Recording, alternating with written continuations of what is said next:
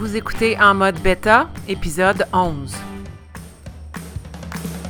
Mon nom est Marie-André Wimette et j'anime En mode bêta, un balado pour t'aider à sortir de ta zone de confort et travailler ta mentalité de croissance.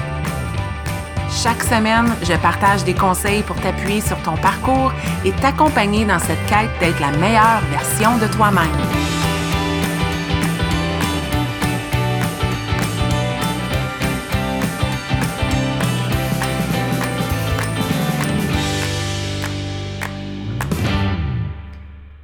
Bienvenue dans ce onzième épisode de En mode bêta. Aujourd'hui, j'ai goût d'aborder euh, un sujet qui est, euh, à mon avis, tabou. Un sujet qui est tabou parce qu'il vient toucher euh, parfois les traditions, les habitudes, vient toucher les émotions des gens et j'ai goût de te parler de bien manger. Oui, je suis une coach qui travaille beaucoup la croissance personnelle avec les gens, mais euh, mon premier amour, c'est définitivement la santé physique et ça, ça passe par l'entraînement et l'alimentation. Et puis dans mes euh, deux derniers balados, je te parlais de stratégie pour euh, travailler ta mentalité de croissance et je suis certaine que ça a surpris des gens que deux de mes premières stratégies, c'était de bien manger et de bouger. Euh, mais ça fait partie de mes bases, de mes roches, de mes fondations. Je pense que pour mener un mode de vie sain, c'est essentiel. Et je me suis dit, euh, dans ce onzième balado, et aussi dans le douzième, parce que ce sera un deux parties encore une fois, dans le souci de garder ça moins de 30 minutes, je vais te parler euh, de bien manger. Puis ça, ça débute avec mon parcours. puis je vais t'avouer que ça fait... je, je je m'attendais pas à faire ce balado-là. Je l'avais mis un peu de côté euh, parce que euh, j'ai sincèrement le syndrome de l'imposteur de venir te parler de nutrition. Je n'ai pas de certification, je n'ai pas euh, de diplôme qui fait de moi quelqu'un considéré comme experte en nutrition, mais j'ai décidé de sortir de ma zone de confort parce que à tous les jours, les conversations que j'ai en privé avec des gens que j'accompagne ou des personnes qui me suivent via les médias sociaux ou qui me connaissent, c'est 95% du temps au sujet de la bouffe. Des recettes santé, des trucs pour mieux manger, des trucs pour euh, mettre de côté les fringales, intégrer des stratégies dans sa vie, euh, appuyer sur le bouton reset. Écoutez, je pourrais, la liste est longue, mais c'est souvent de ça que je parle. Puis, euh, je ne serais pas moi-même si je n'avais pas au moins un ou deux balados qui parlaient de ça euh, pour appuyer celles qui ont soif.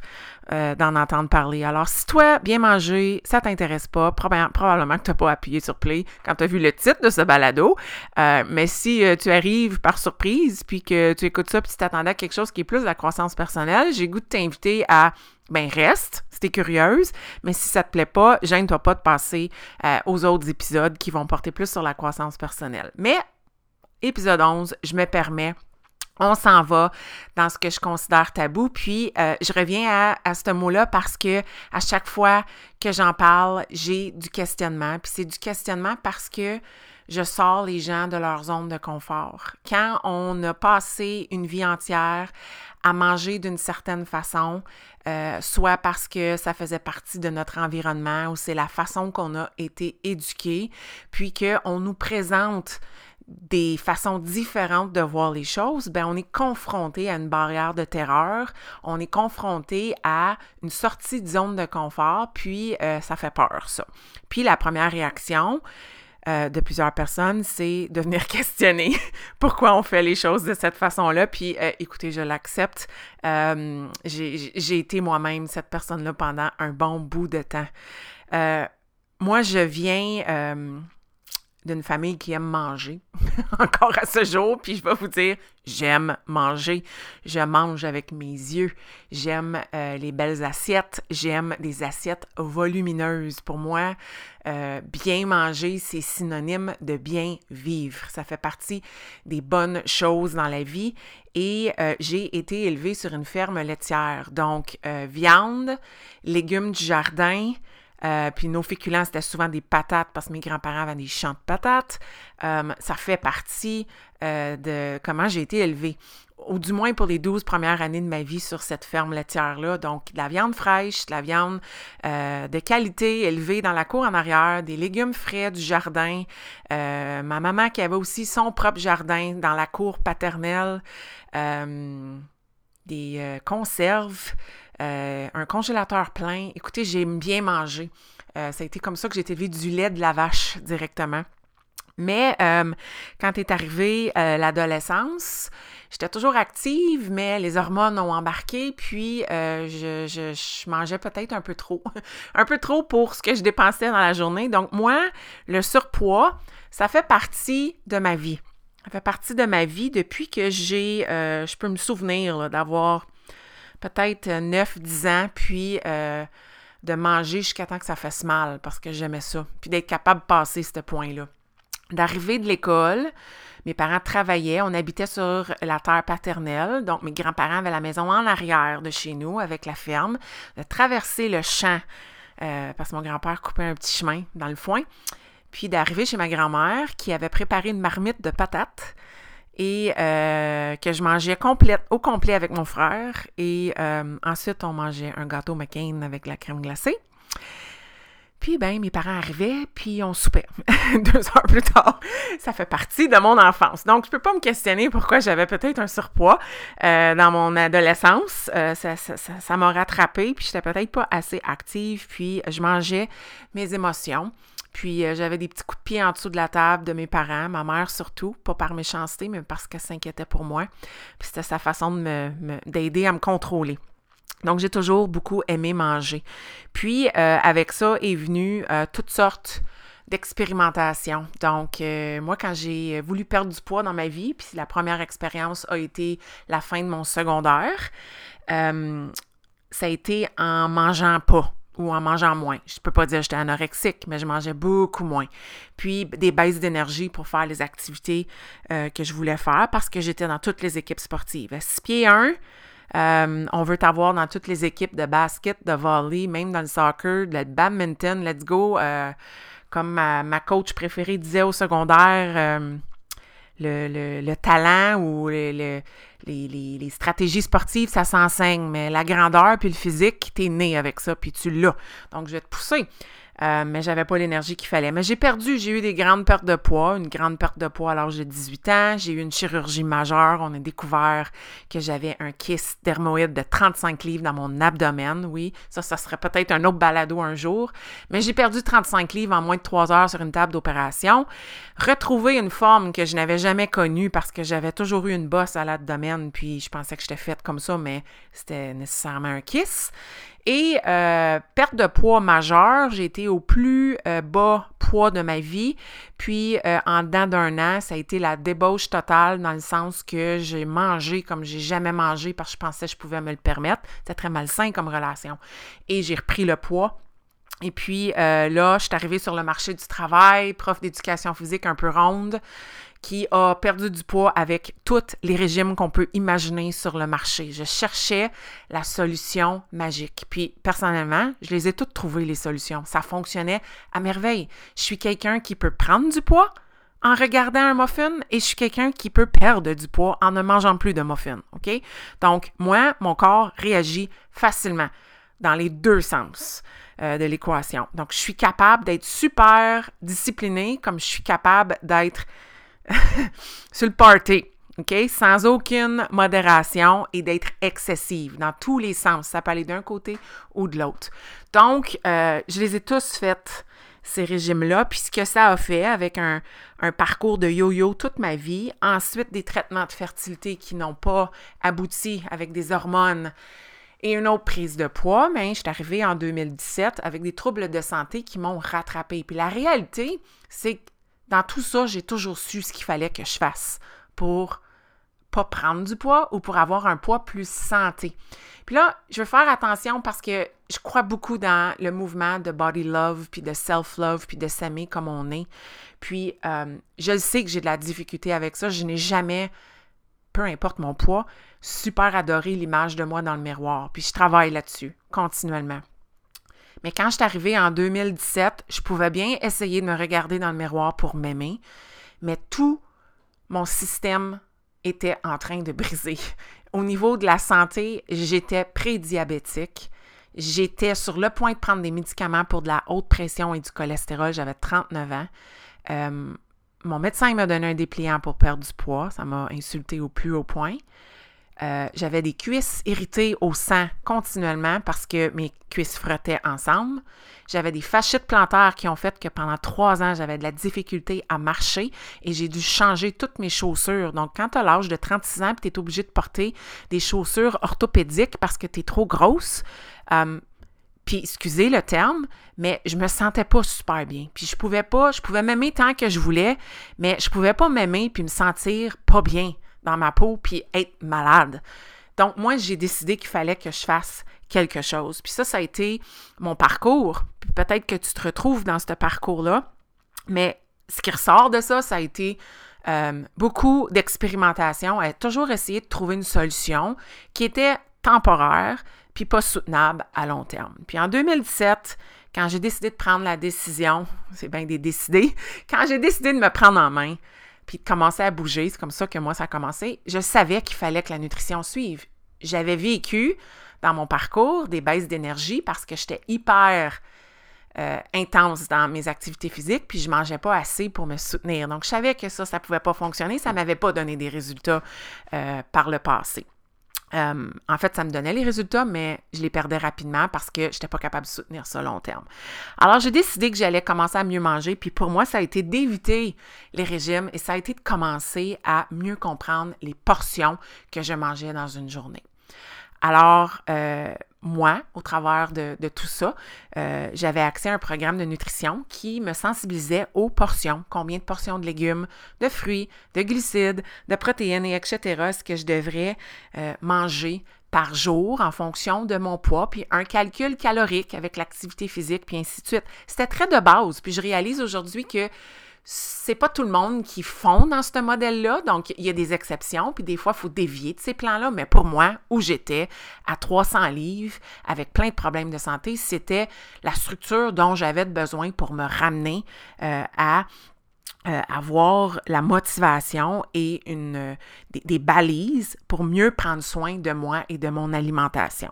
Alors, moi, c'est commencé par ça. Puis pendant à peu près un an, ça a été ça, de préparer. Euh, puis si tu m'as suivi sur les médias sociaux ou si tu m'as jamais suivi, va voir mon Instagram, va voir les photos il y a trois ans. Tu vas voir beaucoup de meal prep dans mes photos. Pour moi, ça a été la stratégie. Pourquoi la meal prep? Parce que fallait que je planifie ma semaine, fallait que j'aille des repas prêts à partir. Puis la meal prep était facile quand je calculais mes portions. Hein? Une portion de légumes dans ton lunch, ben écoute, c'est des petites Et voilà. Une portion de protéines, c'est quoi? Bon, ben je mesurais euh, le trois quarts de tasse de poitrine de poulet haché. Voilà, j'ai ma protéine. Moi, c'était comme, c'était pas nécessairement les recettes les plus élaborées, c'était qu'est-ce qui fait la job pour me donner l'énergie nécessaire pour pouvoir passer au travers de mes semaines. La fin de semaine, je vais m'amuser, je vais m'amuser en faisant des recettes, je vais quand même respecter mes portions, mais la semaine, je fais qu'est-ce qui marche pour me donner des résultats. Puis mes résultats, c'était une perte de poids pour éliminer les problèmes de santé. Pour moi, ça a été ça. Puis j'avais même pas de chiffre. J'allais amener ça le plus loin que je pouvais jusqu'à temps que mon corps se stabilise. Donc, je vais avouer que dans cette année-là, où j'ai décidé de juste mettre mon focus là-dessus, me rééduquer, apprendre c'était quoi des bons fruits, des bons légumes, parce que je pense pas qu'ils sont tous créés de façon égale. C'était quoi des bonnes sources de protéines? C'était quoi des bons glucides dans mon assiette? Comment lire des étiquettes d'aliments? Comment comprendre une liste d'ingrédients? Qu'est-ce que je devrais prioriser puis qu'est-ce que je devrais négliger, éliminer sur ces listes-là? Ça, ça a été un an d'apprentissage pour moi et dans cette année-là, j'ai réappris comment manger, malgré mes études en kinésiologie, malgré les 39 ans à peut-être pas faire les choses de la bonne façon, malgré toutes les bases que j'avais, je me suis vraiment forcée à réapprendre avec un programme alimentaire qui misait sur les portions, puis des vidéos qui allaient m'apprendre comment mieux manger, puis comment naviguer l'épicerie, comment faire de la meal prep et ainsi de suite. Puis pendant cette année-là, j'ai perdu 100 livres en mangeant mieux et en bougeant naturellement. Puis c'était rien d'intense au niveau de bouger, là. C'était 30 minutes par jour, puis peut-être 4 à 5 fois par semaine. Donc, pour moi, c'est comme ça que euh, c'est parti. J'avais besoin de structure et de stratégie. Un an plus tard, 2018, j'ai décidé, l'été arrivait, que je ne pouvais pas continuer à mesurer. Fallait, je, frôlais encore la rigidité qui n'était pas soutenable à long terme pour moi dans le passé. Donc, je reconnaissais mes patrons. Et j'ai décidé que j'allais adopter quelque chose qui ressemblait au guide alimentaire canadien. J'allais diviser mon assiette. Donc, je comprenais c'était quoi des bonnes sources de légumes, fruits, glucides, protéines, les bons gras, ainsi de suite. Maintenant, j'allais l'appliquer de façon différente. Donc, j'allais apprendre à mieux écouter ma faim, travailler ma mentalité et mes émotions face à la faim. Donc, le travail pas plaisant, là, c'est là que je me, je me décidais de l'attaquer parce que après un an, je me sentais solide à ce niveau-là. Et d'y aller plus avec une division d'assiettes. Avec l'été qui arrivait, on n'était pas en pandémie à ce moment-là, soit on s'en allait en camping, je voulais pas commencer à mesurer des choses, je voulais diviser mon assiette, connaître un peu plus de liberté et me donner de la flexibilité là-dedans. Puis ça, ça a amené euh, une, petite perte de poids, mais j'étais comme déjà rendu pas mal loin. Ça m'a amené dans le maintien. Ça m'a amené dans le confort avec le style de vie. Ça m'a amené vraiment à, voir les contenants, voir les portions, voir ma division d'assiettes, puis me dire Ouais, ça là, je suis capable de faire ça pour le reste de ma vie parce que je ne me prive pas, je mange de tout, puis c'est tout simplement une question de flexibilité. Puis maintenant, je connais ma faim. Je le savais, c'était quoi manger le bon montant? Parce qu'il n'y avait plus cette douleur-là à l'estomac. Il n'y avait plus euh, cette envie-là de vomir parce que j'avais juste trop mangé mes émotions. Donc, ça a été ça pour moi la prochaine année. Puis dans ce parcours-là, il y a aussi eu un 13 semaines sans alcool. J'ai décidé d'entreprendre un programme d'entraînement. Un, programme d'entraînement qui allait être exigeant, des séances de 60 minutes. J'avais jamais fait ça, c'était épeurant, mais je me suis dit, sortie de zone de confort, let's go. Et dans le programme, on a suggéré d'éviter l'alcool pendant 13 semaines. Alors, je me suis dit, pourquoi pas? Je n'étais pas quelqu'un qui était excessif dans l'alcool. Je l'ai déjà été, par exemple, mais euh, j'avais mis ça de côté un peu. Je me permettais quand même des coupes de vin pendant la semaine. Je n'étais pas quelqu'un qui buvait à tous les jours. Euh, mais je me suis dit, 13 semaines, je suis capable de faire ça. Puis, ce qui est drôle, c'est qu'après ces 13 semaines-là, j'ai maintenu le sans-alcool et encore aujourd'hui, je suis sans alcool avec, à l'exception maintenant, euh, une gâterie ou un beau petit moment que je vais me permettre une fois par mois, une fois deux mois, trois mois, euh, où ça vaut vraiment la peine, un vin qui est spécial, euh, quelque chose qui, qui, vaut vraiment la peine, je me le permets. Parce que qu'est-ce que j'ai réalisé au travers de tout ça? C'est que aussitôt que je dévie de mes bonnes habitudes, puis là, il n'y a pas de punition, là. Il n'y a pas de culpabilité associée à ça.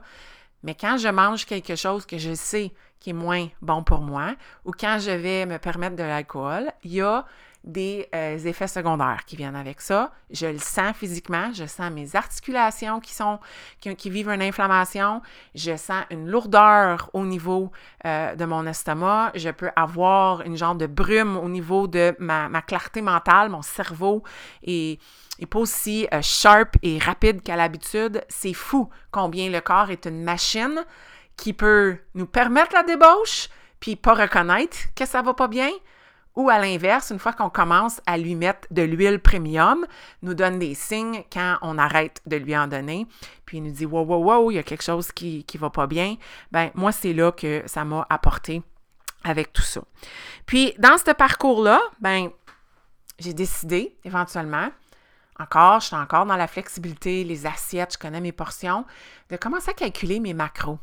Je sais que ça peut faire peur, euh, mais c'est quelque chose qui me fascine. Je voulais me sensibiliser aux valeurs nutritives des aliments. Donc, les macros, plus spécifiquement, moi, je calcule dans ma journée qu'est-ce que je mange et qu'est-ce que ces aliments-là contiennent au niveau des trois macronutriments, donc au niveau euh, des montants de grammes de glucides nets. Donc, je soustrais les fibres au montant, euh, montant de protéines et euh, en fait de, grammes de lipides, de bons gras. Donc, moi, je calcule ça au quotidien.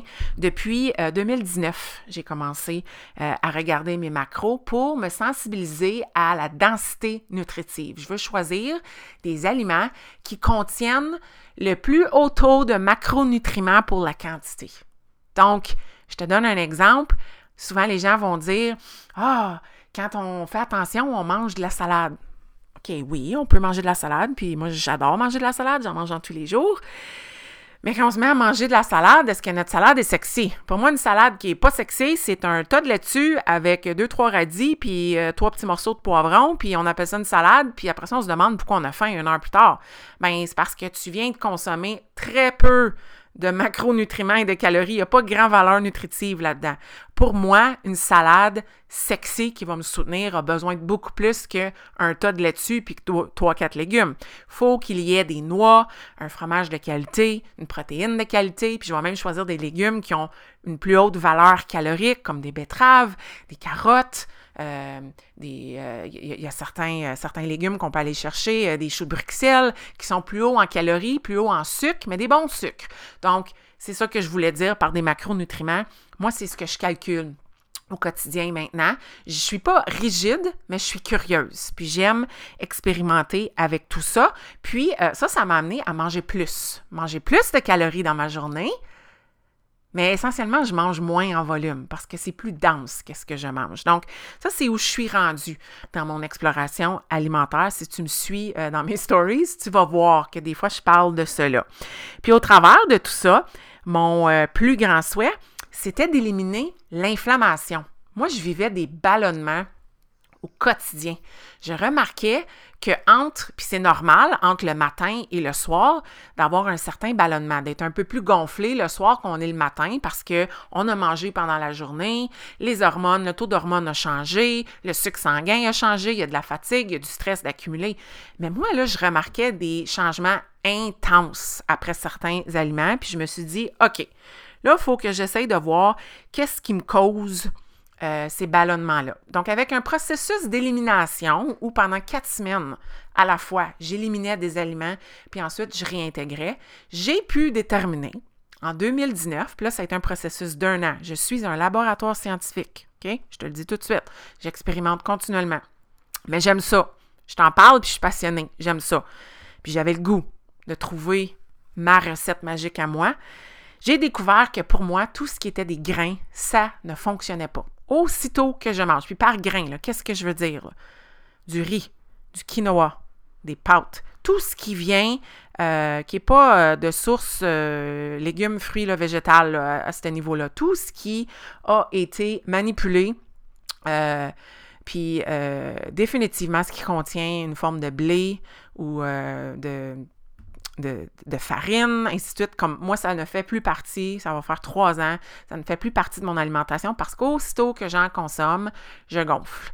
Euh, puis je gonfle, c'est pas juste une affaire d'esthétique, c'est de se sentir comme si mon diaphragme est monté puis que je manque d'air. C'est comme ça que je me sens quand je mange des grains. Donc les grains sont disparus de mon alimentation. Est-ce que je suis en train de dire qu'ils sont mauvais pour tous? Non. Pour moi, ça ne fonctionne pas. J'ai cependant ça, ça inclut le maïs en passant, et les légumineuses. Dans le passé et encore aujourd'hui, il y a des moments où ça se peut qu'il y ait euh, un petit peu de farine de riz dans quelque chose, puis je vais le consommer en, petite quantité. Quinoa aussi, ça passe un petit peu mieux, mais je suis très, très sélective. Donc, les grains sont disparus à force d'expérimenter. Les produits laitiers aussi, pour moi, puis ça, ça m'a fait la plus grande peine parce que j'adore tout ce qui est du fromage, du yogourt, du fromage cottage. Je viens d'une ferme laitière, mais ça me causait, puis ça c'est assez euh, drastique comme ballonnement pour moi. C'était une source euh, de ballonnement, puis j'ai voulu éliminer l'inflammation. Alors, ils sont disparus de mon alimentation. Tout ce qui est un lait est un lait de source végétale. Puis si je mange des fromages, le seul fromage qui passe pour moi, c'est du lait de chèvre. Donc, le fromage de chèvre va fonctionner dans différentes formes. Donc ça, c'est quelque chose qui, est, sorti de mon alimentation. De plus, euh, j'ai commencé à, bien ça je l'avais déjà fait, mais tout ce qui est des sucres raffinés, il n'y en a pas. Euh, du sucre blanc de table, ça ne fait pas partie de mon alimentation. Un ingrédient ou un aliment qui, qui vient dans une boîte et qui a du sucre dans les ingrédients, c'est comme du sucre blanc là, ou du sucre brun, ou du sucre raffiné, du sirop d'agave, des choses comme ça, ça ne fait pas partie de mon alimentation parce que c'est du sucre. C'est du sucre raffiné, déguisé en toutes sortes de noms. C'est du sucre, puis j'essaye d'éliminer ça le plus possible ça n'a pas un, effet positif sur comment je me sens puis mon inflammation et euh, au niveau de ma santé. Puis finalement, euh, moi, j'ai aussi éliminé certains légumes et fruits qui contenaient des graines. Euh, puis plus particulièrement, je vais t'en parler dans le, prochain épisode, euh, une protéine qui s'appelle la leptine, une protéine qui, qui est faite pour protéger le légume ou le fruit des prédateurs, donc ça cause de l'inflammation dans le corps. Puis encore une fois, c'est pas tout le monde qui a ça j'ai été prouvée encore dernièrement parce que j'ai décidé de réintégrer des poivrons dans mon alimentation, mais ça a pris trois jours. Puis j'ai décidé de les réabolir parce que mon corps réagissait. Je fais des plaques rouges euh, au niveau de ma peau, je fais une rosacée dans mon visage, des ballonnements au niveau de l'estomac encore une fois. Puis c'est dommage parce que j'adore les poivrons, puis les poivrons sont tellement bons. Puis c'est pas mauvais pour la santé, mais moi je réagis, même titre que je réagis pour des concombres et des tomates et euh, les raisins. Euh, des courgettes. Il y a plein de légumes comme ça. Puis ça, ben, je le savais pas. J'en ai mangé pendant deux ans à prendre soin de moi, puis à perdre du poids, puis à faire attention. Mais c'est avec le temps, afin, à, force de peaufiner la chose, puis de euh, euh, filtrer de plus en plus les choses que je mange, puis d'être plus sélective dans mes ingrédients, que j'ai découvert que j'avais des réactions face à tout ça. Donc, ça, c'est ce qui se passe depuis un certain temps. J'ai aussi beaucoup augmenté le montant de gras que je mange, donc les sources de gras végétaux, les lipides. Je n'ai plus peur de ça. Euh, je ne suis pas de la diète cétogène, mais il y a définitivement des principes cétogènes dans ma vie et des principes du régime paléo qui font partie de ma vie. Je crois beaucoup dans manger des aliments qui proviennent de la terre, mais je te garantis que je mange beaucoup trop de légumes et de fruits pour être considéré cétogène.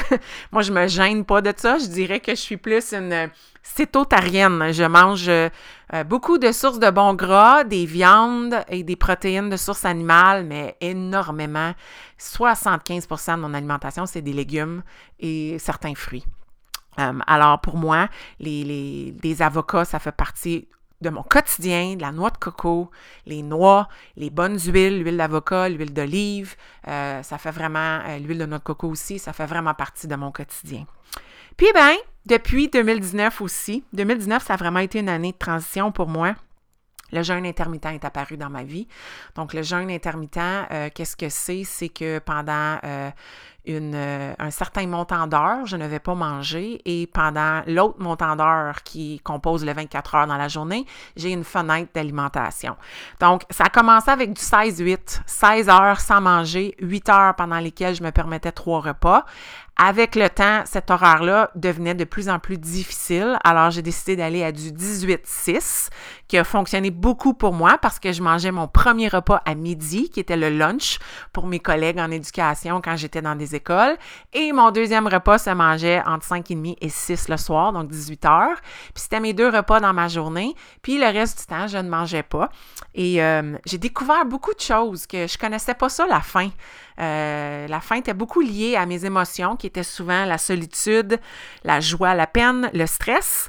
Euh, mais avec le jeûne, j'ai réalisé c'était quoi avoir faim. Pas que je me pousse à avoir faim, mais je m'entraîne à jeûn.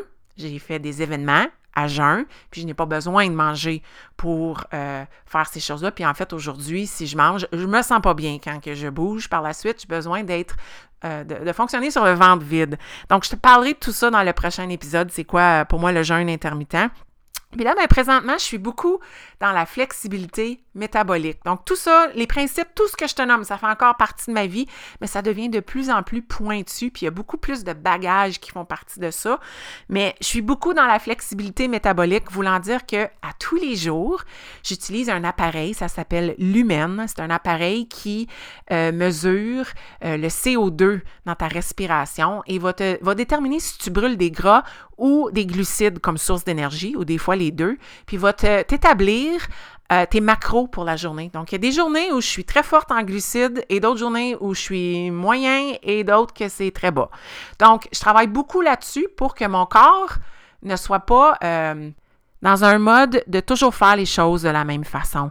Le corps a besoin de variété. On va dire souvent, mange des choses variées, mange pas tout le temps la même chose à tous les jours. Puis, écoutez, coupable, je mange souvent les mêmes choses à tous les jours parce que c'est facile, puis je connais les valeurs, puis c'est bon, puis j'aime ça. Euh, mais avec ce nouveau principe de flexibilité métabolique, c'est de me donner comme objectif de euh, faire réagir mon corps en lui, en changeant les conditions pour qu'il s'adapte, pour qu'il soit capable de s'adapter quand euh, je décide qu'aujourd'hui, je savoure un verre de vin puis que je mange des fruits beaucoup plus de fruits qu'à l'habitude, ou que aujourd'hui, j'ai un événement, puis j'ai pas le goût de brûler trop de sucre, je veux plus être dans les gras, puis je vais manger plus des bons gras aujourd'hui avec de la protéine, mais ben, je veux que mon corps soit capable de s'adapter. Puis c'est ça que je suis en train de travailler. Je commencerai pas avec ça. Mon parcours, n'oubliez pas, là, ça fait quatre ans que je roule dans le monde de la nutrition puis l'expérimentation, mais c'est là que je suis. Puis ben, il y a définitivement le sommeil aussi dans tout ça. Ça fait quoi dans bien manger? Ben, le sommeil influence tout. Quand euh, j'ai une nuit moins bonne, c'est certain que mes habitudes alimentaires le lendemain seront testées, ils vont changer parce que la fatigue est au rendez-vous, mon cerveau a le goût de manger des choses plus riches en sucre parce qu'il veut avoir de l'énergie rapidement. Euh, l'hormone de la gréline qui me dit que j'ai faim euh, est moins présente. en fait, elle est, plus présente parce qu'elle me dit que j'ai faim, mais j'ai pas nécessairement faim, tandis que la leptine, celle qui me dit que je suis pleine, est moins présente, puis ben je mange plus.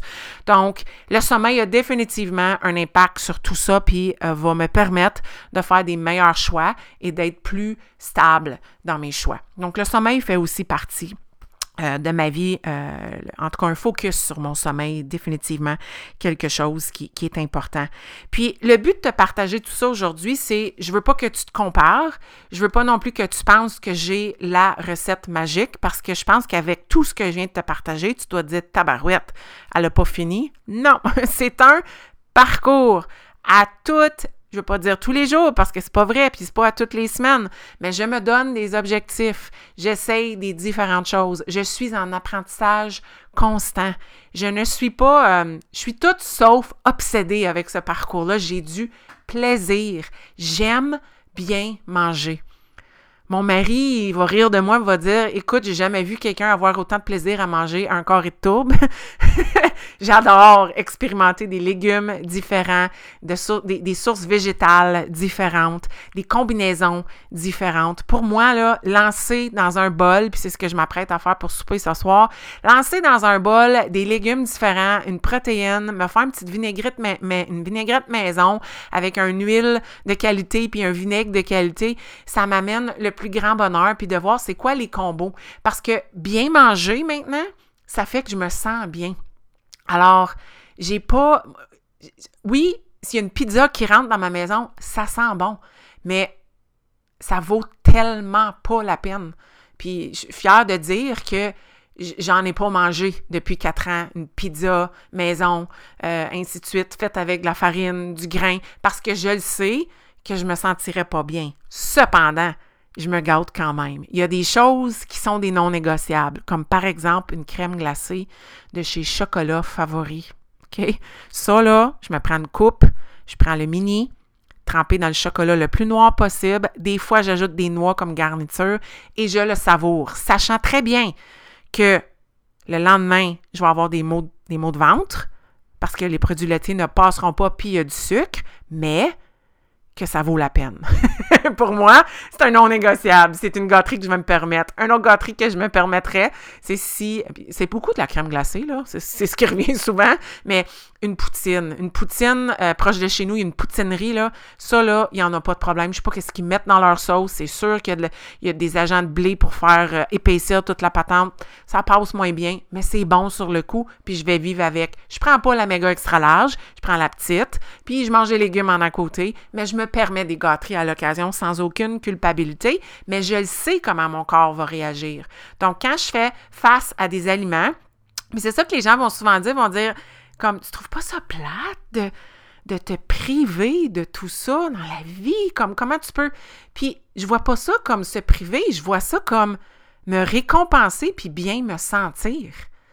Quand tu es rendu que tu manges bien, si tu décides de retourner dans des mauvais choix comme tu faisais avant, ton corps te parle. C'est pas plaisant.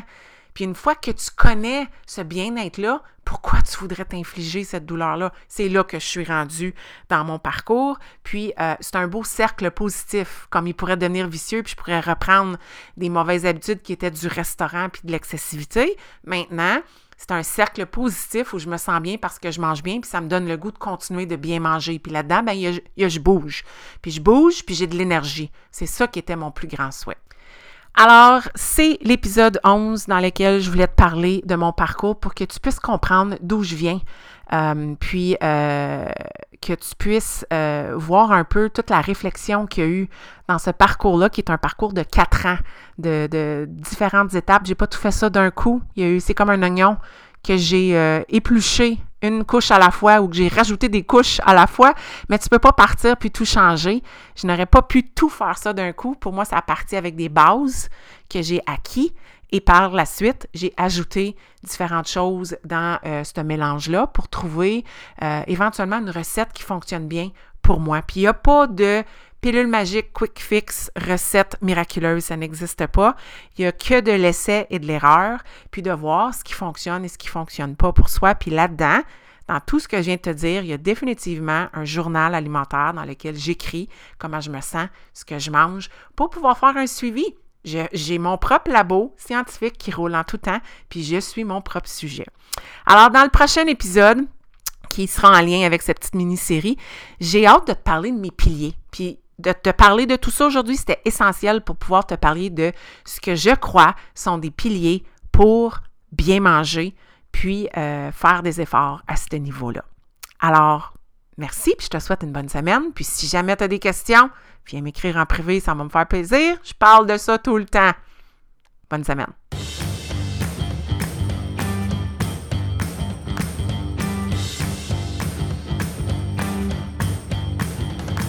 Si tu as écouté l'épisode jusqu'à la fin, c'est que tu as probablement aimé le contenu que j'ai partagé.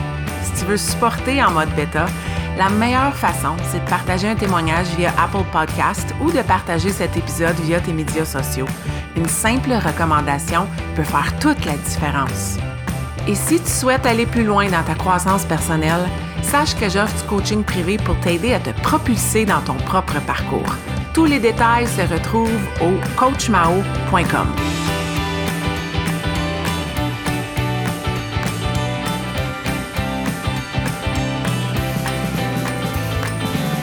Un énorme merci et à la semaine prochaine.